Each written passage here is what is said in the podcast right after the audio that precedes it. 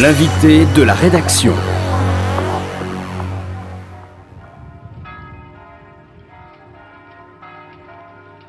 Colomber les deux églises, 14h43.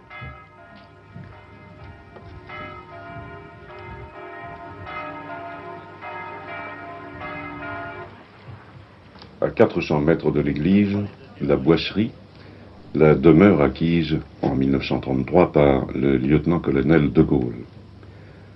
Ici, face à la plaine, je retrouve toute ma sérénité. L'engin blindé de reconnaissance, sur lequel est posé le cercueil recouvert du drapeau, est encore dans le parc de la boisserie. C'était il y a 50 ans, jour pour jour, le 12 novembre 1970, la France disait adieu au général de Gaulle. À 15h30, 50 000 églises sonnent le glas partout en France. Et puis euh, le silence. Ce silence qu'avait souhaité euh, le général de Gaulle pour euh, ses obsèques, des obsèques sans discours, sans officiel, avec les Français et les compagnons de la Libération. Trois jours plus tôt, l'homme du 18 juin succombait à une rupture d'anévrisme, peu avant le journal de, 20h. Et ce sont ces trois jours que Judith Cohen-Solal et Jonathan Ayoun racontent dans un livre remarquable euh, les adieux au général chez Robert Laffont. Bonjour, bienvenue à, tous les deux. Bonjour. Bonjour. Euh, vraiment, hein, je veux dire avec beaucoup de sincérité, votre ouvrage est passionnant parce qu'il alterne entre euh, l'intimité de la famille de Gaulle dans, ce deuil et puis les enjeux politiques et même géopolitiques. On va en parler autour de l'image et de la récupération de l'image du, du, général qui, à ce moment-là, devient un mythe quasiment automatiquement. Et donc, il se joue trois jours entre le 9 et, et le 12. Et en ce 9 novembre, le général, c'est un homme qui euh, se sent seul, qui se sent trahi par les siens et qui vit quasiment retiré donc à, la Boissière, hein, cette maison qu'il avait investie dans, dans les années 30. Et, il a donc ce sentiment d'être seul et d'être trahi. Alors oui, euh, il, y a ce référendum euh, qu'il a désiré, alors qu'il n'y avait pas d'urgence à faire un référendum, alors qu'il n'y avait pas d'obligation, et alors que, même si on, se réfère bien sûr, parce qu'on n'oublie pas mai 68, et euh, ce qui se passait, la rue contre De Gaulle, la rue qui disait 10 ans, ça suffit, De Gaulle au musée, mais après ça, il y a eu des législatives. Enfin, d'abord, il y a eu les Champs-Élysées, où tout le monde a acclamé euh, De Gaulle. Les autres, en tout cas, l'ont acclamé, un million. Et puis, il y a eu les législatives, et ça se passait très bien. Non, lui, il voulait un référendum. Il voulait euh, vraiment que les Français euh, adhèrent, qu'ils soient avec lui. Il avait toujours cette idée-là, malgré tout, bien qu'on disait qu'il avait un petit côté très autoritaire, pour ne dire que ça. Eh bien, là, ce référendum, c'est non. Et en effet, euh, il, sent, euh, il sent que ça tourne mal. Le vendredi soir, déjà, euh, il prend ses affaires, il s'en va. Et puis le dimanche, il annoncera de la boisserie un message qu'il avait déjà écrit. Et c'est tout, après ça, plus rien. Plus de lien avec le gouvernement, plus de lien avec qui que ce soit qui, qui soit au gouvernement.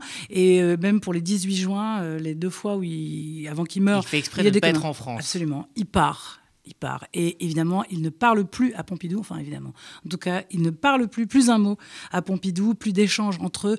Euh, c'est la rupture, la rupture avec les Français, la rupture avec la France, comme je dis parfois. Euh, et voilà, il meurt d'une rupture d'anévrisme. Et sa femme, Yvonne, d'ailleurs, dit euh, aux médecins, ils l'ont tué.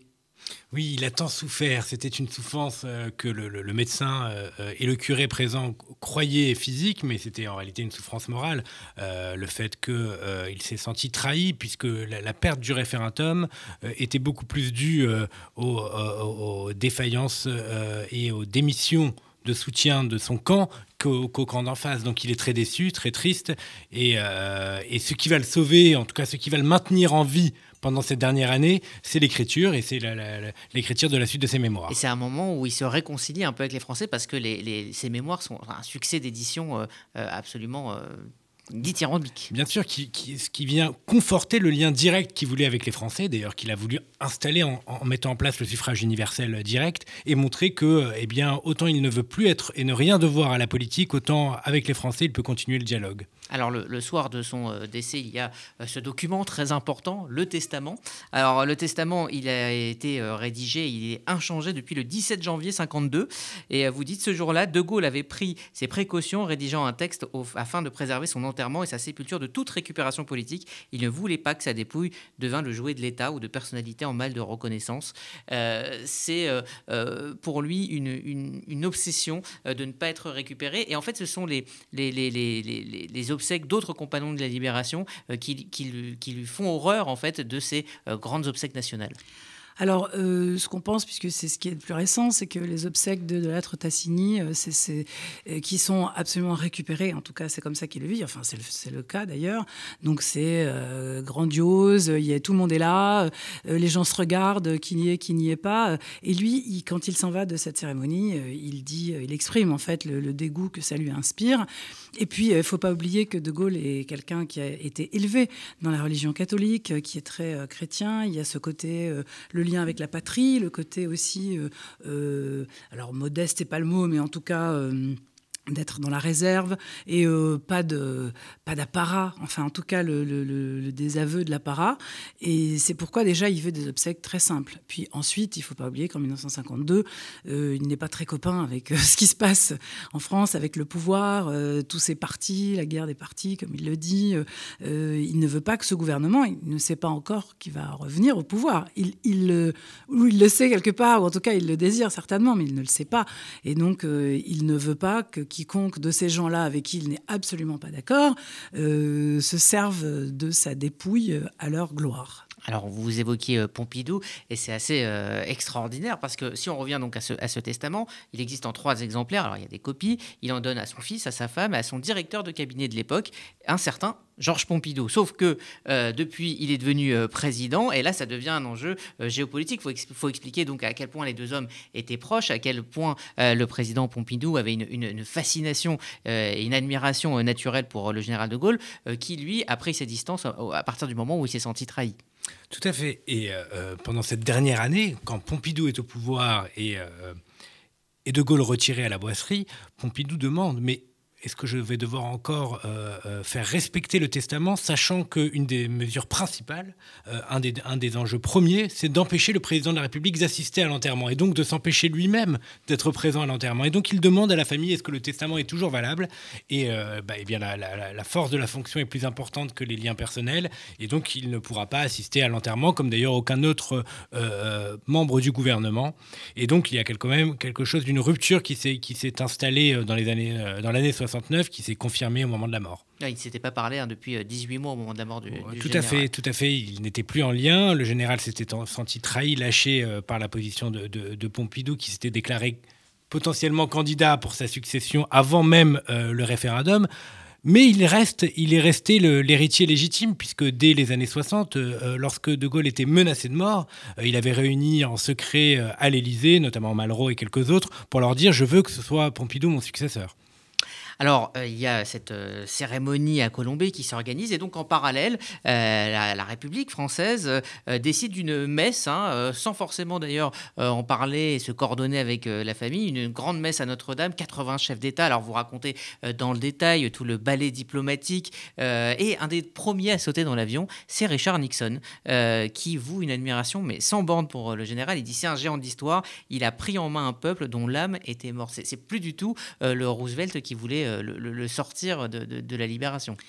Ah euh, euh, il avait un lien particulier, euh, Nixon, avec lui. Je crois qu'il s'identifiait un petit peu aussi parce qu'il avait un géant avant lui et il fallait bien prendre, prendre la suite. Et puis, ce qu'on raconte aussi, c'est que la dernière chose que va faire Nixon, c'est d'écrire une biographie de De Gaulle. C'est quand même assez, assez incroyable.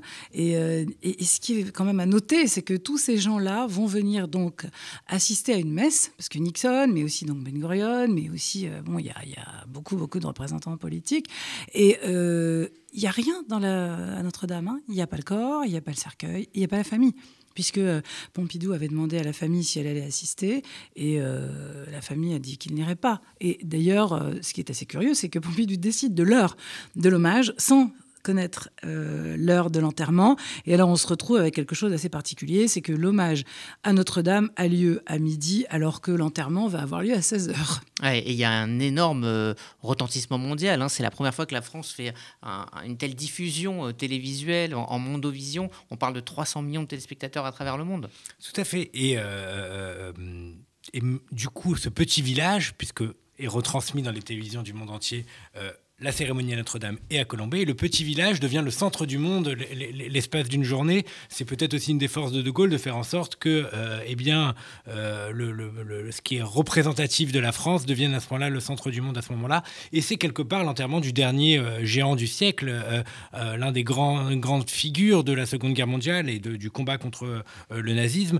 Et donc c'est un événement d'ailleurs sans commune mesure dans l'histoire française jusque récemment, jusqu'à la tragique nouvelle euh, de Charlie, de l'attentat de Charlie Hebdo et de l'hypercachère, jamais autant de chefs d'État n'étaient réunis en France, jusque donc au 11 janvier 2015. Alors, vous avez enquêté hein, pour, écrire ce livre et vous avez passé du temps à, Colombey. Et finalement, vous vous décrivez un, Colombey, les deux églises, qui a récupéré l'image du général avec énormément de goodies, tout ce qui finalement n'aurait pas du tout plu au général.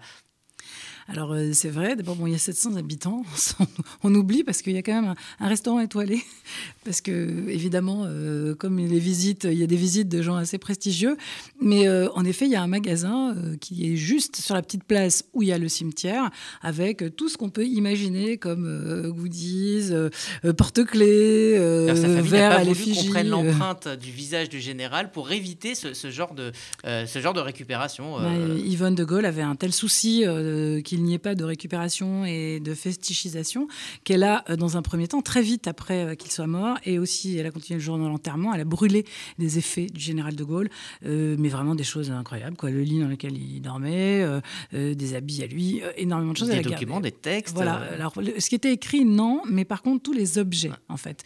Et c'est son. alors, quelques écrits, mais on a quand même l'essentiel. Par contre, son fils et son gendre ont essayé d'arrêter son geste et ont sauvé euh, quelques euh, uniformes et différentes choses. Mais elle était euh, très très attachée à ça et elle a accepté la Croix de Lorraine, donc qui, faisait, qui cette croix qui fait 42 mètres, qui est derrière le musée, lequel musée lui n'a été inauguré qu'en 2008. Donc c'était plus à la même époque. Alors vous évoquiez le, gendre et, le fils, c'est ça aussi qui est très intéressant, c'est cette dimension, c'est deux, c'est plusieurs dimensions qu'il y a dans votre livre, c'est que il y a évidemment le personnage historique, mais il y a aussi le père de famille, le, voilà, celui que, qu'une famille est en train vient de vient de perdre aussi, avec euh, euh, on va dire une différence de traitement entre euh, le gendre préféré et puis le fils qui est un petit peu en retrait. Oui, il y, a une relation particulière euh, avec le fils plus précisément. Euh, il lui fait une fois la blague euh, en, prenant un proverbe serbe, le, cheval du gendre est toujours plus beau que celui du fils. il ne le fait pas, par exemple, compagnon de la libération, alors que son gendre l'est. Et pourtant, les faits d'armes de son fils sont plus qu'honorables pendant la Seconde Guerre mondiale. Il lui demandera, mais pourquoi je ne suis pas compagnon de la libération? De Gaulle lui répondra, j'allais pas moi proposer ton nom. Et de toute façon, personne l'a proposé. Donc, si tu avais été mort, oui, je t'aurais fait compagnon de la libération. Donc, c'est une relation un peu brutale, un peu particulière, mais c'est très compliqué de s'inscrire dans l'affiliation du général de Gaulle, autant d'un point de vue familial, intime, que d'un point de vue politique, puisque quelque part, c'est quelque chose qui se vit aussi euh, dans la relation avec Pompidou. Alors, euh, il y a donc cette, euh, cette, autre cérémonie, on va de l'une à l'autre, cette, cette, cérémonie donc à Notre-Dame. Alors, qui va représenter Israël. À l'époque, c'est Goldamer qui est euh, au pouvoir en Israël, mais celui qui est euh, appelé, d'ailleurs, ça va leur permettre de se reparler euh, entre Goldamer et Ben Gurion, c'est donc Ben Gurion qui est finalement, enfin, vous vous y consacrez un, chapitre entier, une sorte de De Gaulle israélien finalement. Les, deux hommes ont des parcours et vous faites un, parallèle entre le choix de Sdeboker de terminer sa vie retirée et le choix de Colombé. Oui, en fait, au fur et à mesure des. On a commencé juste parce qu'on on a vu que euh, dans des journaux d'archives que euh, Ben Gurion avait écrit une lettre à De Gaulle le matin de sa mort. Donc euh, ça a commencé comme ça. Et en fait, il répond à De Gaulle parce qu'il a reçu ses mémoires et il trouve que la manière dont est relatée une petite anecdote entre eux, toute petite, tout petit détail, c'est-à-dire ce que Ben Gurion aurait dit de son désir d'expansion ou pas autour d'Israël. Et donc lui, il réfute évidemment ce désir-là. Il n'aura jamais envoyé cette lettre. Et puis à partir de là, euh, on se dit, mais alors comment ça, ils s'envoyaient des lettres? Alors il y avait une relation entre eux. Et en effet, il y avait une relation entre eux. Et au fur et à mesure, on s'aperçoit qu'ils ont des parcours communs. Euh, c'est la renaissance d'un peuple c'est euh, il faut construire avec euh, des différences, mais réunir tout le monde pour reconstruire le pays l'un et pour construire le pays l'autre.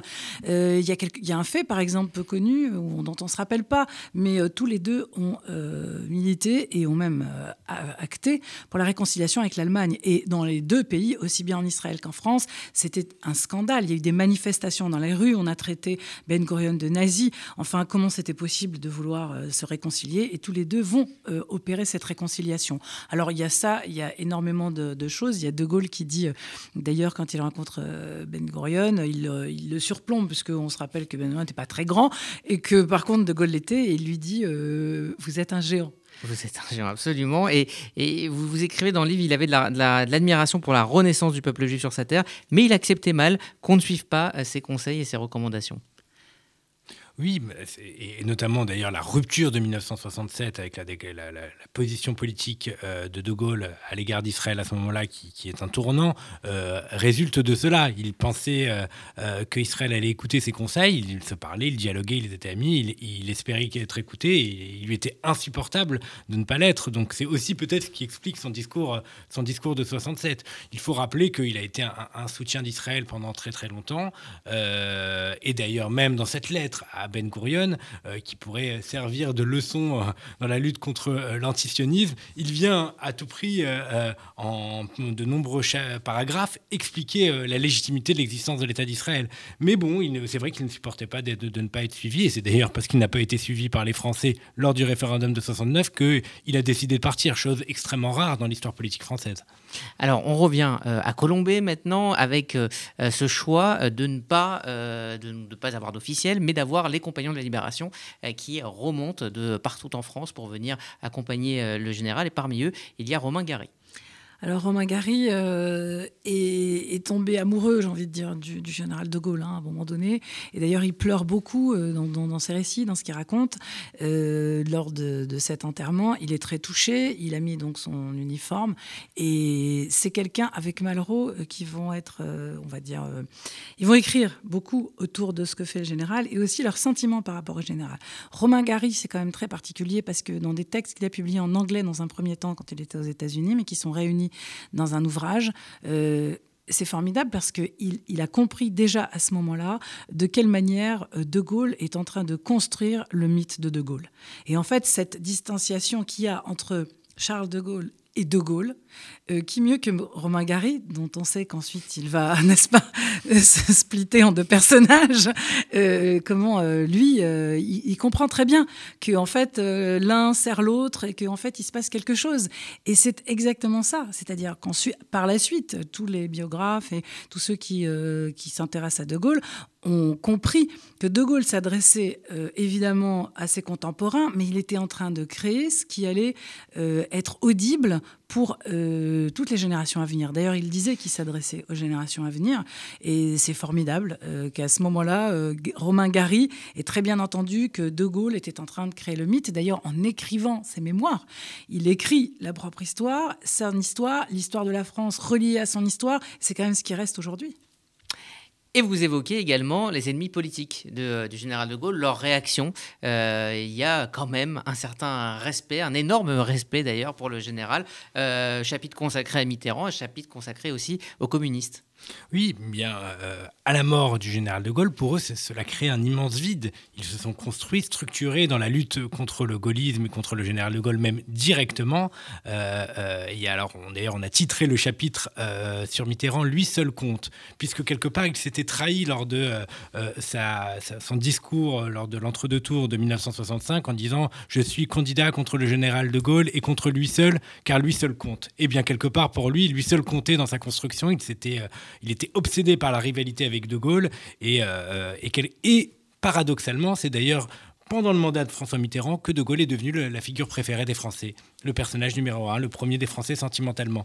Et quant au, Parti communiste, euh, oui, pour eux, euh, quelque part, le, le, communisme a, été mis en faiblesse, en délicatesse, en même temps que le gaullisme l'était. Donc c'est un peu une aventure commune. Et, pour ça, c'était assez important de le noter, de le signifier, et intéressant de voir comment le, le, Parti communiste allait commémorer la mort de De Gaulle, et eh bien eux, ils en sont restés à l'homme du 18 juin, bien évidemment. Alors les cérémonies se terminent, et puis il y a une troisième cérémonie dont vous parlez, à la synagogue de la Victoire. La communauté juive, Ben Gurion lui-même, est là pour rendre hommage, donc au nom de la communauté juive, au général. Là aussi, ça fait polémique, puisque, comme vous, vous le disiez, on est après 67. Alors oui, on peut constater, euh, c'est ce qu'on raconte dans le livre, mais on le, maintenant on, le teste nous-mêmes, cette histoire-là euh, entre les, Juifs euh, et, De Gaulle, elle est compliquée. Elle est devenue compliquée à partir de 67, et il y en a qui arrivent même à dire que De Gaulle, bah, finalement, il était antisémite. Euh, là, je pense qu'on va très très loin. Mais c'est peut-être pour ça qu'il faut l'expliquer aujourd'hui. C'est important d'aller dans les détails parce que c'est une histoire complexe. Tout à fait, c'est pour ça. Et, c'est peut-être pas sur les euh, réseaux sociaux qu'on pourra aller dans non, des, pas du tout. dans des débats un peu complexes. Vous avez tout à fait raison. Et c'est vrai qu'à euh, la victoire, d'abord, on ne se serait pas attendu avec des livres comme celui de Raymond Aron, mais aussi avec tous les, responsables communautaires qui s'étaient exprimés, qui s'étaient très offusqués, qui avaient été même blessés de pour certains de la réaction de De Gaulle, qu'on allait faire un office euh, pour la mort de De Gaulle. Et pourtant, c'est le cas. Donc ça reste quand même aussi pour les Juifs, euh, euh, celui de, l'appel du 18 juin, c'est celui qui a débouté les nazis, malgré tout. Et ben Gurion va à la synagogue. Alors tout ça, ça fait un. D'ailleurs, tout ça, c'est un ballet qui est assez intéressant puisque pendant un certain temps, Ben Gurion tarde à arriver et alors, il se demande euh, dans la synagogue s'il va venir ou pas. Parce que tous ces chefs d'État qui se sont déplacés donc, ne vont pas être reçus à la boisserie, ne vont pas aller euh, se recueillir au cimetière, mais par contre, ils font tous un petit passage par l'Élysée, quand même au moins ça. Donc, euh, ils se demandaient dans la communauté juive est-ce qu'il allait venir ou pas? Pourquoi? Parce que aussi, il y avait cette relation entre. Ben Gurion, qui n'était pas tout à fait religieux, on va dire, avec, avec la synagogue, et Ben Gurion qui, a dit, lui, que la communauté juive avait euh, jugé avec trop de hâte euh, ce qu'avait dit euh, De Gaulle. Il vous reste quelques, quelques minutes, quelques secondes. Je voudrais juste vous faire réagir sur une dernière phrase qui est de votre livre. À Londres, j'attendais l'église, j'ai vu arriver la synagogue. Oui, parce que. Ça, c'est De Gaulle qui l'a dit. C'est De Gaulle qui l'aurait dit. Euh, mais en tout cas, qu'il a, il a pu le penser, euh, parce que la, présence des Juifs dans les, rebelles de l'an 40, dans les premiers engagés euh, après l'appel du 18 juin, était surreprésenté, surreprésenté. Il y avait beaucoup, beaucoup de Juifs là-bas. Et d'ailleurs, il y avait aussi, malheureusement, une poignée de, militants d'extrême droite antisémites qui ont voulu les empêcher de prendre des responsabilités. De Gaulle les, a, les a soutenus et, a fait en sorte que dès René Cassin, qui devient le premier le premier universitaire à rejoindre De Gaulle, à lui donner une place de poids. Et on connaît la, destinée de René Cassin par la suite, autant dans les instances de la communauté juive que dans les instances politiques nationales et même internationales. Eh bien, merci à tous les deux. Donc, je ne peux que vous conseiller de vous plonger dans ce livre qui, je crois d'ailleurs, marche très bien. Ça va On espère. Oui. Bah, comme vous savez, click and collect. Voilà, click and collect. Vous pouvez aller chez votre euh, libraire, le récupérer. Je vous, je vous invite vraiment à le lire. C'est passionnant. Euh, ça se lit euh, très vite et très bien. Vraiment, Jonathan Ayoun, Judith Collins Solal, merci d'être venu sur RCJ pour nous présenter L'adieu au général, donc aux éditions Robert Laffont. Retrouvez l'invité de la rédaction sur radio-rcj.info.